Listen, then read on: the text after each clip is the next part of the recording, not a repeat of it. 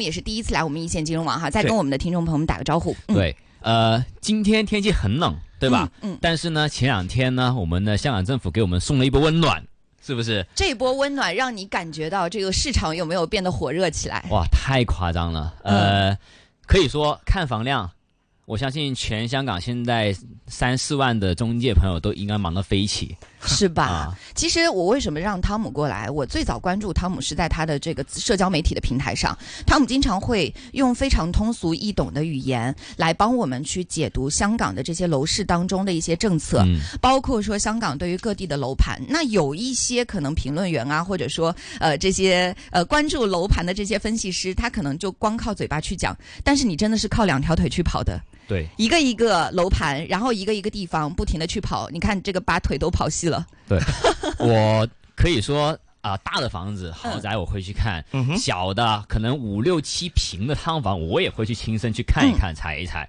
嗯毕竟我觉得啊，用双脚去丈量的东西，对，不用眼光光在网上面看，会来得更实际。是，所以今天请汤姆过来呢，首先第一个问题想要来问问您刚刚讲到的财政预算案当中的全面撤辣。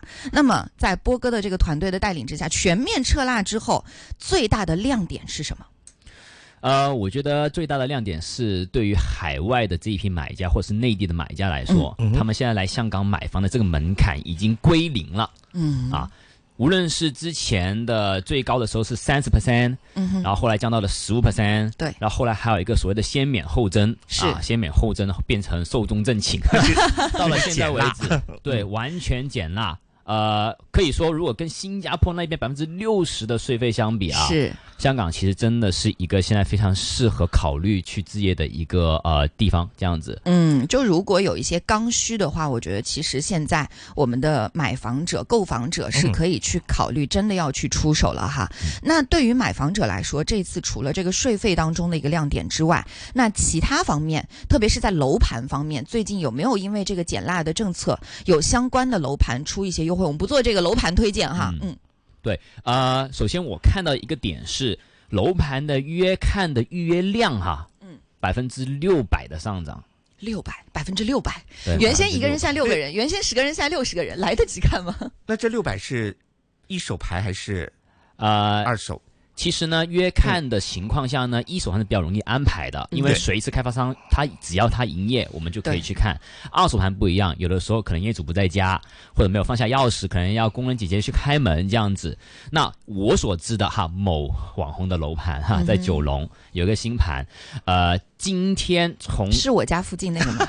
对对哦我知道是哪个了。啊，从早上呃十一点嗯，开发商开门，嗯到今天下午六点半，全部所有预约时段全部约满。天哪！对，其实我之前在易线当中，我有跟大家分享过，高聚不知道还记不记得？嗯，就是我之前曾经去抽那个抽摇，应该叫摇号吧，摇号的时候摇到了一个非常好的号码。当时我就是因为这个税征的太高，所以我没有买那个房子。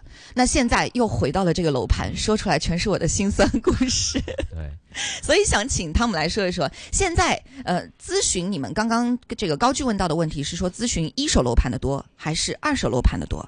那我想来问你的就是这里面人员的构成比例有一些什么样的特点？嗯啊、首先从我自己的角度来分析哈，因为我这边的客户呢，大多数都是内地背景的买家为主。嗯呃，有一个很特别的现象是，大家无论我带他去看一手房还是二手房，他们最终都会觉得一手房比较好，肯定啊，观感上对全新的，不用烦很多东西，对吧？所以最后可能大部分人最后最后真的啊下手的一手房会占超过一半以上的比例，是这样子。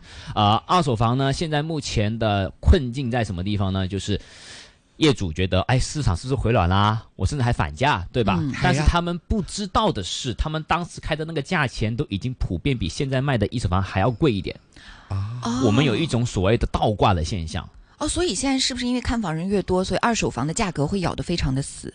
二手房的业主心态会反复，包括从前天开始跟，买股票一样。对，嗯呃，前天，然后到今天，你看到很多新闻，无论是传统的大型屋苑太古城，还是一些新盘，全部反价。全部反价，要么封盘天。呐，其实从我个人的一个心态来说，我觉得这个就跟我们一线的这些听众们炒股、炒楼市，嗯呃，如果我用到“炒”这个字的话，大家的心态其实都会存在一点点的这个，嗯，我觉得冲动。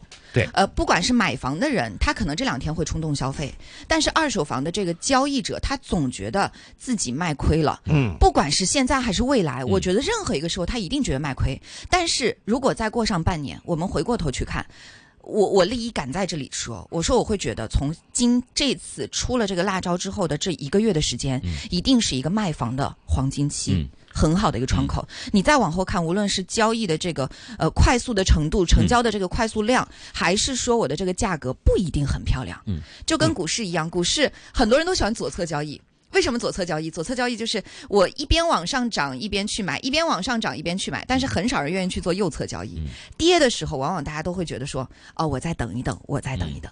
永远在追高的这个路上，对那在汤姆看来，能不能跟我们讲一讲？就今天从其实前天出的，昨天前天出的辣招星，期三，嗯对，星期三出的辣招，今天星期五，这两天的时间，你的客户的数量发生了多大的变化？嗯然后成交量发生了多大的变化？这些能透露吗？啊，可以简单说一说 哈。对，呃，首先客户他们的记忆性高了很多。嗯，从前是我跟他们聊天。嗯，从前天开始，他们找我聊天。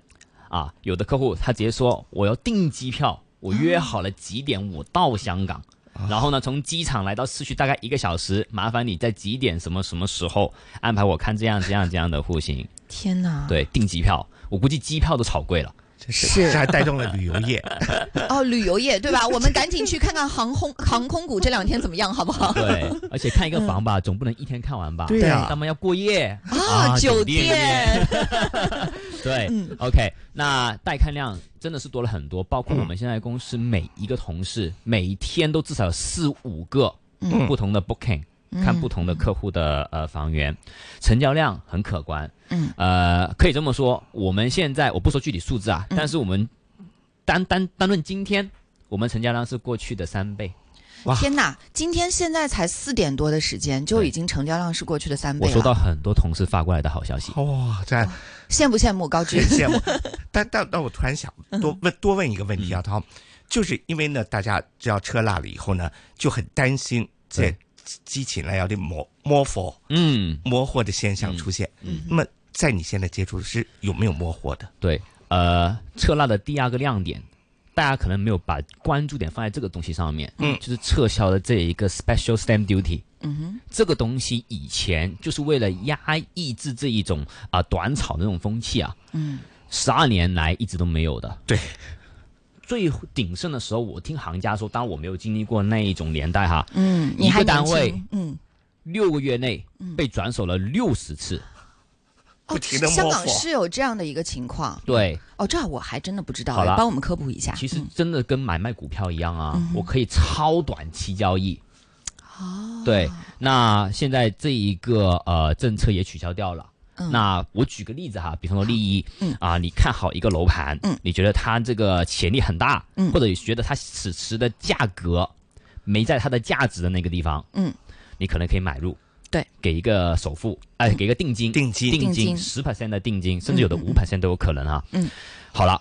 在你做完成成交的这交易的三个月内，如果你能找到、嗯。对找到一个下手的买新家，买家，对，嗯。把你手上这个货买掉，嗯，你就没很就很低很低的成本，你可能瞬间就能赚一个。所以这件事情现在可以做吗？可以对哦，啊还是可以做的是吗？我们又找到了赚钱之道了，是吗？对，从前天开始嗯就可以做这个事情了。啊所以其，实如果是真的有刚需的话，那我们就认认真真的去做这件事情，就买房子就好了。嗯但是如果你想利用现在的这个撤辣的政策去进行炒楼的话，那刚刚提到的这个方法，我觉得不是说不可以哈，嗯就是应该也是可以去做，但这里面存在的风险你自己去担着就好了。对，就你手头到底有多少的现金可以支持你去出这个五个 percent 或者十个 percent 的定金？嗯对吧？那这个定金如果是一千万的房子，那我定金也是需要一百万一百万，啊。我这个一百万来回的去周转，我到底能不能套出多少钱来？其实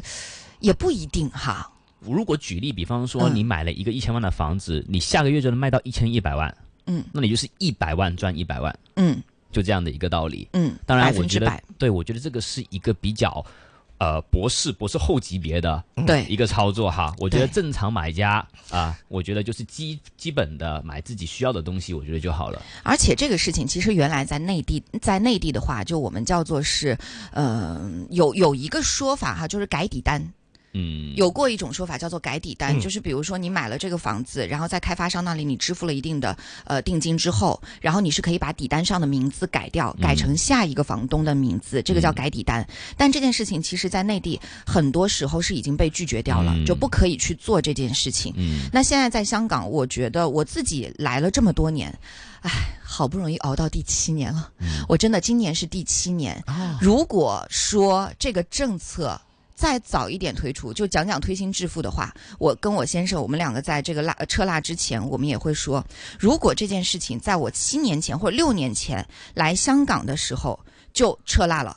那可能我当时就会考虑马上买房，嗯但是如果现在此时此刻撤辣了之后，那我还遇到一个比较棘手的问题，就是刚刚有些人他定金可能一百万、两百万，大家拿得出手，但是我现在撤辣了之后，我想买房，我原先可能要交百分之三十的税，我会去算我的年限，比如说我现在以我自己来举例，我把内地的房子卖掉，卖掉了之后，我这个钱怎么出来？嗯，我这个钱出来是需要一个过程。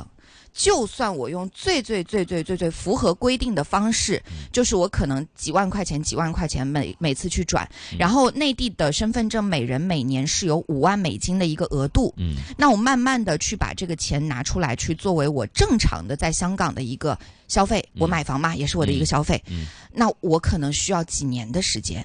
那现在撤辣了之后，这件事情就比较困难了。所以呢，我的钱不是马上就能出来的。对，所以这一波机会真的是准备给有准备的人的。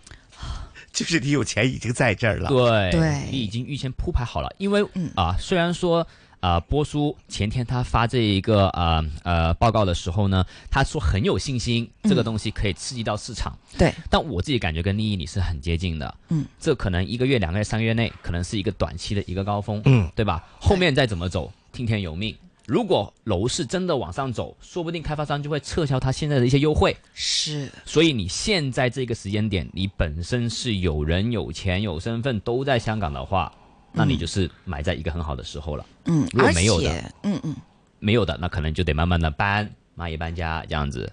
嗯，对，另外可能本身有点办法的人，他自然会有办法把这个钱 过来的。这是我们节目里面能讨论的吗？我们进入下一个话题哈。好，那刚刚其实汤姆有讲到，就是现在这几个月的时间，特别是两到三个月，这些机会是留给这个撤辣的这个政策是留给了那批有准备的人，而且其实这个时间节点非常的微妙哈。呃我不知道大家有没有注意到今天的一条新闻，就是对于香港的投资移民的。这个政策也啊是是在今天正式的开始可以去做这件事情，三千万三千万。嗯但是大家不要忘记哈，还有一个点就是这个三千万跟往年的三千万是有不一呃，跟往年的投资移民是有不一样。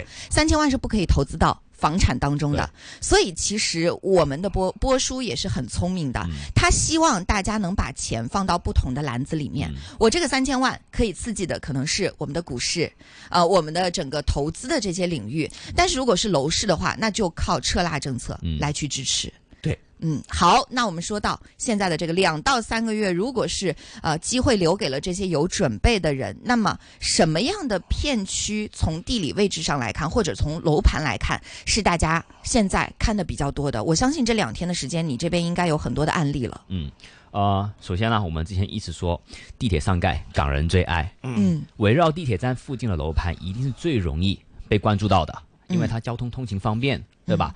然后其次的话呢，有好几个片区是我这一边的一些客户给我反映的，他们特别喜爱的啊。我举个例子，港岛中西区，嗯啊，学区好，靠近学 CBD，学区房，对 也，会考虑哦一。定会的，对。然后呢，九龙西九龙有高铁，方便回内地，嗯，对吧？好了，启德片区全新的整体规划，没有老房子，没有旧房子，嗯也是很多人关注。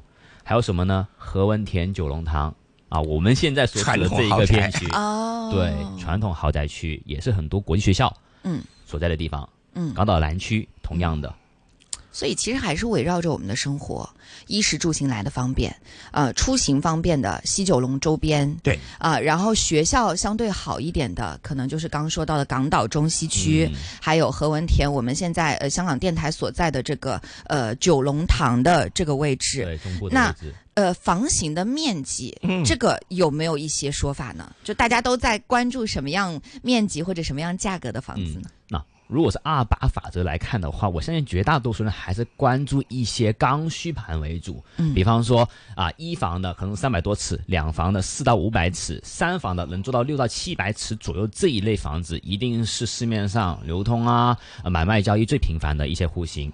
但如果你说到一些顶级豪宅，那肯定是一千五、两千尺以上的那一些房子，动辄就是过亿了。啊，这一些户型肯定也是有人在观看，有人在买。嗯。啊、昨天呢，呃，有一个新闻，据传哈，据传，嗯、土瓜湾有一个新盘，有一个买家一口气买了十二套，哇，大概五百尺左右的，七到八百万左右的嗯。户型的房子。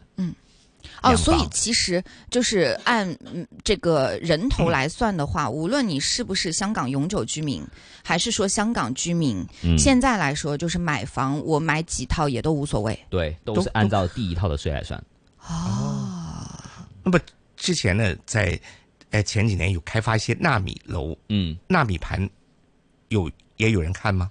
呃，我自己本人其实不太推荐的，因为本身纳米楼这种东西在社会上是蛮畸形的一个产物，呃，而且以我所多多大面积算纳米？呃，其实香港呢过去曾经出了一个定义啊、嗯半官方的定义，说之后我们新卖的地不能再建两百八十尺以下的户型，嗯哼，所以在他的角度，两百八十尺以下的就算小户型，就像纳米楼了。哦，就叫纳米楼。对，嗯那但是以我现在的所知呢，其实大部分的像这种呃内地背景的买家，他们的实力也不仅于此哦，嗯啊。对，所以拉米反盘反而比较少人关注了。最近，嗯，其实如果是内地的这些买家，然后他手头有一定的钱，已经做好了这个准备的，我觉得通常来说，很多人还是会选择一步到位。因为嗯等了这么多年了，这个政策一直在观望当中，一直在等着。包括前面说过这个寿终正寝的那个那个先免后征的这个政策，其实我从一个买房者的角度，我自己的亲身体会，我是不放心的。嗯，我会在想，我这些先免掉的这一部分钱，哪怕我先交交交税交掉了，嗯那我拿这个钱去做什么投资不好呢？嗯我为什么一定要拿这个钱给到？呃，就不好听一点，叫给到别人，对不对？嗯放在他们那里，我至少连个利息都没有。那现在这个政策完全取消了之后，对于我来说，其实我是有一点点心动的，嗯，但无奈。就是现在又找到了另外一个买不起房的理由，就是我的钱还没有到位。原来其实跟我的一些朋友们啊，包括跟汤姆我们聊的过程当中，就是哎呀不行不行，我不买房是因为我税太高了。嗯呃，现在这个理由已经不成立了，只能说现在钱不到位了哈。嗯那我们大概还有五分钟的时间，我想请汤姆再帮我们聊两个话题，嗯就是现在对于呃蠢蠢欲动或者说是有一点冲动型消费的这些买房者来说，您会给出什么样的建议呢？呃，我觉得还是要回归到一个价值本身吧。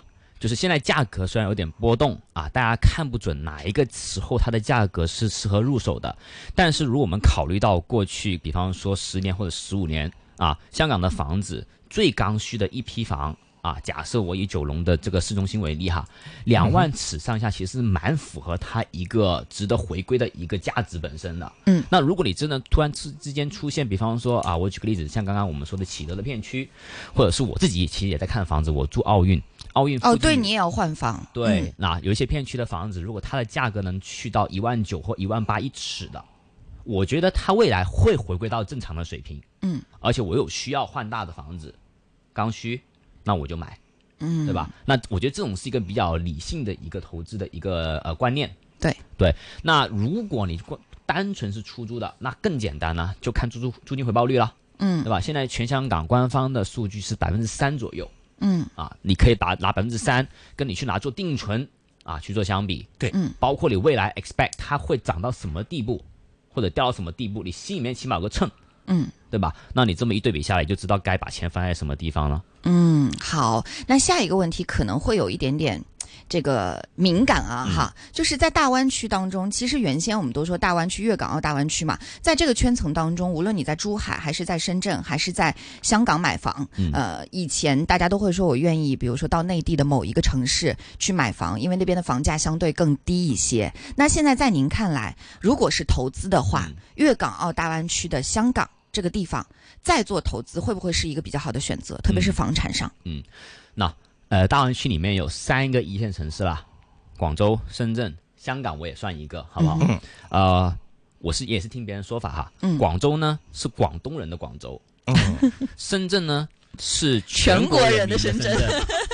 香港呢世界的香港。嗯对，当然了，你钱要出来了，对吧？那从租金回报率，光从租金回报率上来对比，香港是远远领先于深圳和广州的。啊，对，因为深圳和广州现在租金回报率大概是一点五到二之间的水平。对我昨天有看到这个数据，刚刚汤姆讲的就是香港的租金回报率大概是在百分之三左右。如果你的地段特别好的话，那数据基本可以接近到百分之四。嗯啊，但是如果你是在内地，特别是在深圳的话，像我的一些呃朋友，他们在深圳租房，同样面积的房子，他们的租金一定是我租房子的甚至要一半。嗯。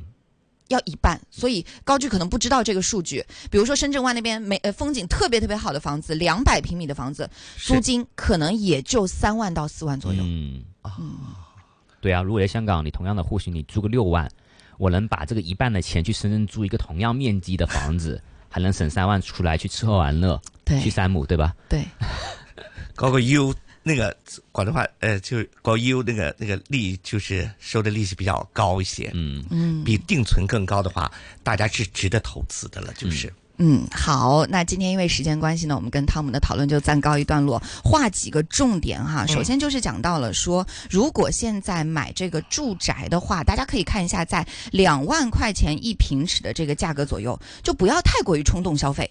对不对？嗯，不能说我真的手头有钱，然后我就马上，呃，一看这个房子特别好，然后价格又特别特别高的时候，你不妨再看看。其实现在整个香港刚刚撤辣之后，呃，选择还是比较多的。对第二要考虑清楚，到底我是投资还是自住。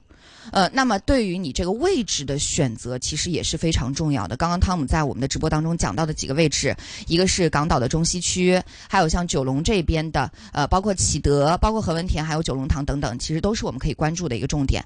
那另外啊，就是车拉政策之后，如果你真的是要炒楼，你有足够的现金，你是博士、博士后级别的 这个投资能力的话，哎，你可以去试试。但是如果不是的话，我们老老实实满足刚需最重要。我相信任何一政策的推出，其实都是为了我们更好的去生活。好，那时间关系，我们今天跟他们的讨论就暂告。